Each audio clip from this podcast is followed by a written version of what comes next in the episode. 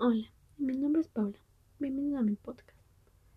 Nessie, mejor conocido como el monstruo del lago Ness, es el nombre de un animal legendario que se dice que habita en el lago Ness, un profundo lago de agua dulce cerca de la ciudad de Inverness, en Escocia, junto con Pie Grande y el Yeti.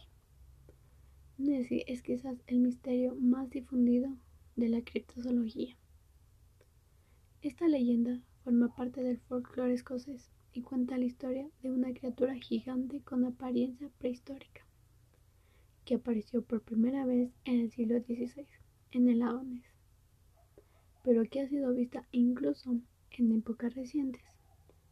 La leyenda retomó fuerza cuando aseguraron verlo en el año de 1933, lo que ha inspirado distintas películas y mantiene en suspenso a quienes visitan el lago. Una famosa fotografía de 1934 que muestra una criatura de cuello largo, similar a un dinosaurio, dio la vuelta al mundo. Esto ocasionó que investigadores y aficionados mantuvieron una vigilancia casi constante del lago. Años después, se supo que la famosa fotografía era un engaño.